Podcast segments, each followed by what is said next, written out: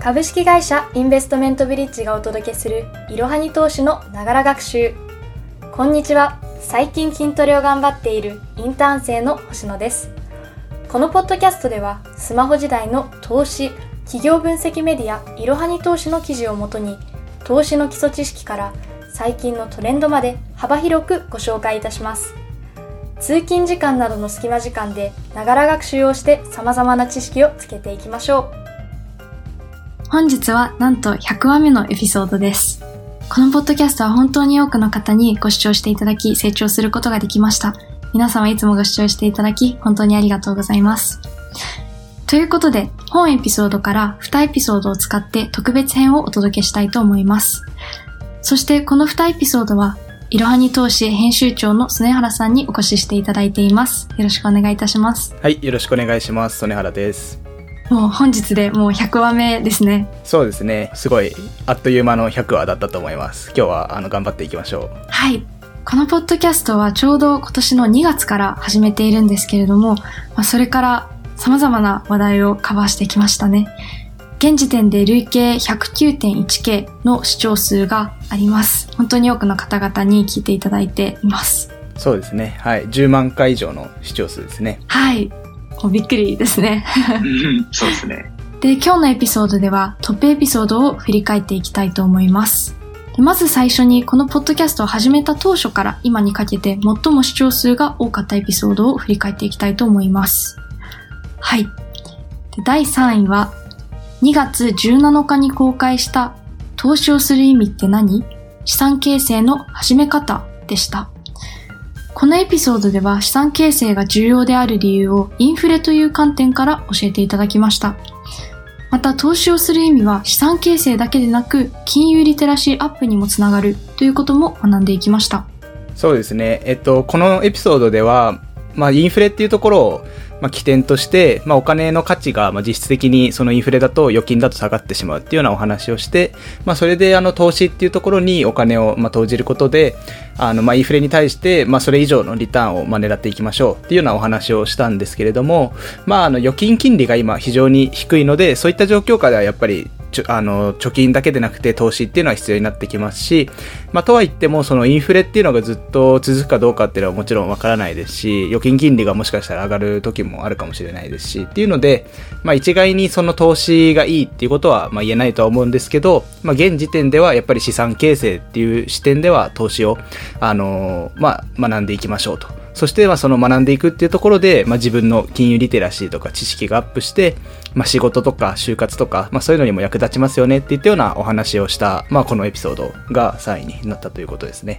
そうですね。その、投資をすることで就活などにも活用できるということを聞いて、すごい投資に対するモチベーションも、このエピソードを通して私自身も、あの、高まりました。よかったですね。ありがとうございます。これは僕と星野さんでまだ対談形式でやってた時のエピソードですね。そうでしたね。最初の方は2人で対談する形式でしたよね、うん、そうですね。最初はそれでやっててまあ途中からあの1人ずつっていう形になったってまあそこも最初から聞いてる方だと多分わかる方も多いと思います。今日もすごい懐かしい感じですよね。この対談形式の収録。ね、今日は、えー、まだあの9月30日、収録が今日9月30日なんで、あの、リモートで、あの、今ズームつなぎながらやってますけど、まあ非常にこう、2人でっていうのは懐かしいですね。はい。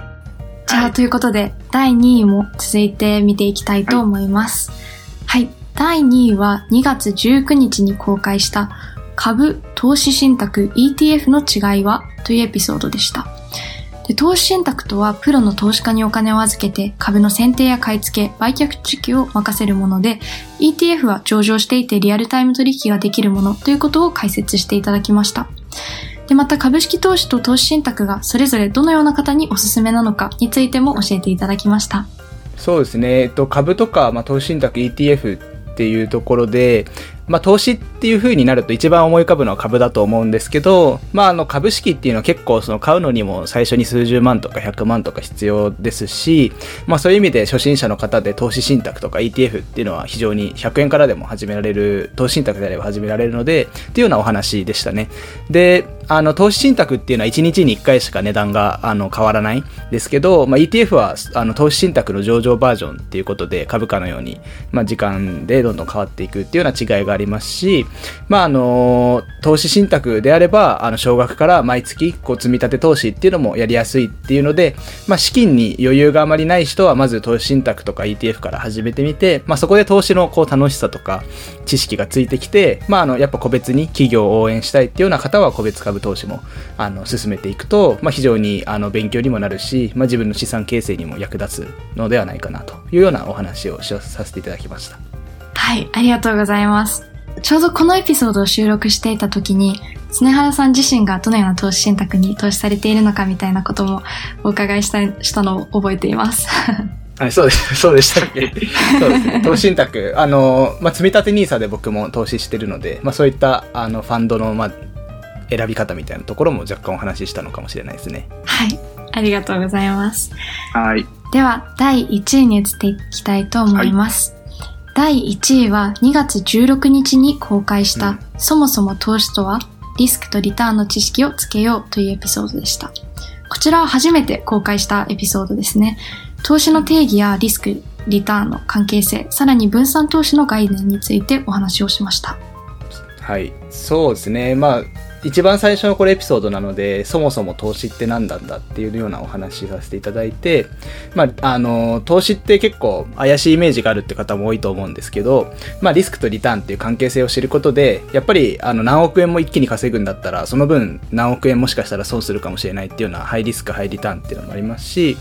あの、まあちょっとずつこう積み重ねていくっていうことであれば、ローリスク、ローリターンみたいなところをしっかりと知った上で投資をするっていうようなお話をここではさせていただきました。そうですね。やはり最初のエピソードなので、いろはに投資のポッドキャストはどういうポッドキャストなのかというのを気になって聞いていただいている方も多いのではないかなって、はい、感じています。そうですね。はい。まあ今までこの1位、2位、3位っていうのが結構ね、最初の1、2、3みたいなのがランクインしてるので、まあ結構全体だとやっぱりそういった傾向あると思うので、まあ次は、えっと、直近30日間っていうことで、まあ一番ちょっとフレッシュなところを、じゃあ星野さんお願いします。はい。では直近30日間のエピソードランキングを見ていきます。まず、今回は1位から見ていきたいと思うんですけれども、1位と2位は9月1日と3日に公開した特別編超過利益を得るゼッピー井村氏の投資に至る全16プロセスを大公開というエピソードでした。はい。個人投資家としても有名な井村様のバックグラウンドでしたり、投資を行ってきた背景、そして銘柄発掘や業績確認で使っている様々なツールなどを詳しくご説明していただきました。おなるほど。そうですね。これが、えっと、多分、10 8月に開催したプレミアムブリッジサロンっていう投資家向けセミナーの、まあ、あの、ライブセミナーの部分を音声で流した内容だと思うんですけど、まあ、多分やっぱり井村さんが非常に、あの、SNS でも人気がある方ですし、個人投資家の方でファンも多いので、まあ、そういった方々も、あの、それをきっかけに、うちのポッドキャストを知っていただいたのかなっていうのは非常に、これ嬉しいですし、まあ、あの、これ結構長い、あの、セミナーで、あの、1回あたりりこれ45分のものを2回に分けて20分ずつぐらいでこれ配信したんですけど、結構その視聴のデータを見ると皆さん最後まで聞いてくださっているようなので、まあ、あの、非常にやっぱり元お笑い芸人っていうのもありますし、まあ、井村さんの話の、まあ、面白さっていうところがしっかりと皆さんを引き継げて、あの、くださったのかなというので、私としても非常にこれ嬉しいですね。そうですね。ここ8月あたりからだんだんブリッジサロンの内容とかも、ポッドキャストで配信するようになりましたよね。そうですね。ちょうど、あの、投資家向けの、その、IR セミナーっていうのが、8月から開催始まって、まあ、それで、あの、プレミアムブリッジサロンの、あの、毎回最初にワンポイントコメントとか、ライブセミナーっていうので、あの、個別企業とかではなくて、投資家に対して、まあ、あの、最近の、こう、トレンドだったり、まあ、あの、ゲスト招いて、まあ、あの、今の流れとか、そういうのを、あの、お話しするようなセミナーもやってるので、まあ、そこは結構、いろはに投資のユーザー、あの、視聴者の方にも親和性はあると思ってるので、まあ、そこは、あの、今流しているという形ですね。私自身もゲストの方のあの、説明というか、でしょう。はい。スピーチを聞いてすごい勉強になりましたし、とても面白かったです。ですね。結構ね。はい。初心者の方の方が、もしかしたら勉強になるっていうような内容は多いかもしれないですね。はい。では続いて3位を見ていきたいと思います。3位は9月6日に公開したファイヤーとはメリット、デメリットや早期リタイアとの違いなどを徹底解説というエピソードでした。で、このエピソードでは、ファイヤーの定義や、ファイヤーするために年間支出の25倍が必要である点などを学びました。そして、ファイヤー実現のためには、投資が重要であることも確認できました。そうですね。これは FIRE っっていう、まあ最近すごい流行ってるあの言葉なんですけど、まあ早めにこう経済的に自立して、まあ早期退職して自由な時間を過ごしましょうみたいな概念が結構まあ流行ってるので、まあそこについて記事を書かせていただいて、それをポッドキャストで配信しました。で、まあ FIRE っていうのはね、非常にその、まあ、二つこう軸があって、まあ、一つはその今の仕事早く終わらせて自由な人生を送りたいっていう方もいらっしゃれば、まあ、仕事はもちろん楽しいので継続しつつも、その自分で仕事を選ぶようになりたいみたいな、まあ、そういった二つの軸があると思うんですけど、まあ、あの、やっぱりその FIRE の記事とかこのポッドキャストでも言ってるんですけど、まあ、投資っていうところが必要になってきますよね。ずっと仕事であのお金稼いでいくと、仕事を辞めたらもうお金が稼げなくなるので、まあ、そういった意味でしっかりと年利をこう、回していって、まあ、それで生活も回していけるようにっていうような概念が FIRE。これアメリカから来てる概念なんですけど、っていうのをあの話させていただいて、まあ、これ非常に今人気があるテーマなので3位に入ったのかなと思います。そうですね。FIRE 非常に最近 SNS など投資のアカウントなどを見ていると多くの方が投稿している内容でうんホットなトピックなのかなっていう印象を持っています。そうですね。はい。はい。では続いては4位ですね。4位は9月13日に公開した楽天ポイント投資とはメリット、デメリットや評判をご紹介でした。でこのエピソードではポイント投資について見ていきました。ポイント投資の概要から人気のポイント投資参戦、LINE ポイント投資、T ポイント投資、楽天ポイント投資をご紹介いたしました。はい、そうですね。ポイント投資の記事で、えーこれ楽天のあのポイント投資に主にフォーカスした内容でした。で、まあ、ポイント投資としては、まあ、気軽にやっぱり始められるっていうところですよね。100ポイントあれば、まあ、100円分のこう投資信託が買えるとかっていうので、まあ、あの、それがもしなくなってしまってもあんまりダメージがないみたいな、ような、あのー気持ちで始められるので、まあ、非常に投資の初心者の方は入り口になると思いますし、まあ、あとこれポイント投資の話なんですけど、もう一つあの、ポイント運用っていうような、あの、形もあって、これはあの、あの、いろはに投資だと PayPay のボーナス運用の記事なんかもあるんですけど、ポイント運用の場合は、ポイントをこう、実際にこう投資するのではなくて、ポイントのまま、あの、まあ、運用していくと。例えば100ポイントがある投資信託と連動して、まあ、150ポイントになるとか50ポイントになるみたいなのがポイント運用で、ポイント投資はその100ポイントを100円に換算して実際に投資信託を買うみたいなものなので、ちょっと性質は違うんですけど、まあ、ポイントからこう投資を始めていく、運用するっていうようなところは非常にいい入り口になると思うので、皆さんもぜひやってみてください。はい、ありがとうございます。ちなみに、スネハラさんはポイント投資をやられていらっしゃいますか？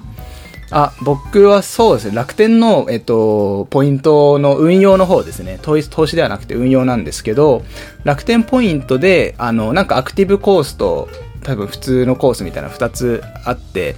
それでこう、僕が結構楽天のカードも使ってるんで、これも1年前とかの話なんですけど、ポイントが2万とか3万とかポイントが貯まるんで、それで、あの、ポイントの運用でアクティブコースとかに入れて、なんか結構何十パーか増えて、えで、それをこの前、あの、引っ越ししたので、引っ越しの時のなんか新しい家具買うお金とかに使いましたね。結構だから、ポイント運用面白いなって思いましたね。家具を変えたんですね。めちゃくちゃいいですね。そうですね、家具、まあ家具、そうですね、まあ3、4万ぐらいのやつをこうポイントで買えたみたいなので、結構それは良かったですね。えー、そうなんですね。すごいお得な感じがしますね。そう、楽天は結構ポイント貯まりやすいし、特にやっぱ楽天のクレジットとかを使ってると結構貯まるんで、まあ、星野さんもぜひやってみてください。はい。ついこのエピソードを読んでいた時に、あ、ポイント投資いいなと思っていたので、そうですね私もサインアップし,、してみようと思いますやっ。てみてください。はい。はい。では最後に5位ですね。5位は9月8日に公開した注目企業株式会社ビルグループについて学んでみようでした。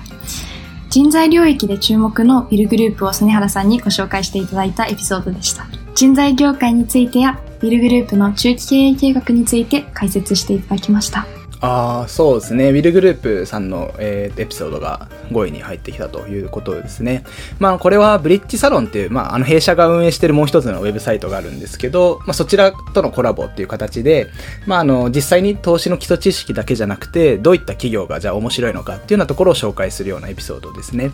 で、あの、まあ、非常にウィルグループさん、あの、人材業界っていうところで存在感がある会社ですし、まあ、最近やっぱ中期経営計画っていうところをアップデートしていって、まあ、これからどういったこう成長を見せていくのかっていったようなところを期待して、まあ、こういったエピソードを出させていただいたので、まあ、引き続きあのこういった注目企業のエピソードは出していきますので皆さんもあのもちろんこの企業に投資を必ずこうしたらあの儲かるとかそういうような話では全然ないので、まあ、皆さんの個別株投資をする時の参考の一つとしてぜひ活用いただけたらいいなと思います。はい。これからもどのような企業をご紹介していただけるのか、ちょっと楽しみにしています。はい。はい。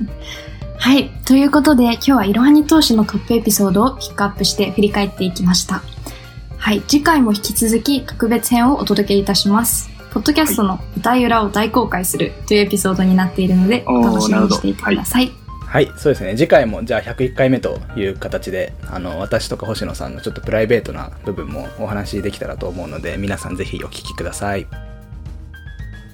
本日も最後までご視聴いただきありがとうございました。ぜひこの番組への登録と評価をお願いいたします。ポッドキャストのほか公式 LINE アカウント、Twitter、Instagram、Facebook と各種 SNS においても投稿しているので、そちらのフォローもよろしくお願いいたします。ローマ字でアットいろはに投資です。また、株式会社インベストメントブリッジは、個人投資家向けの IR 企業情報サイト、ブリッジサロンも運営しています。こちらも説明欄記載の URL よりぜひご覧ください。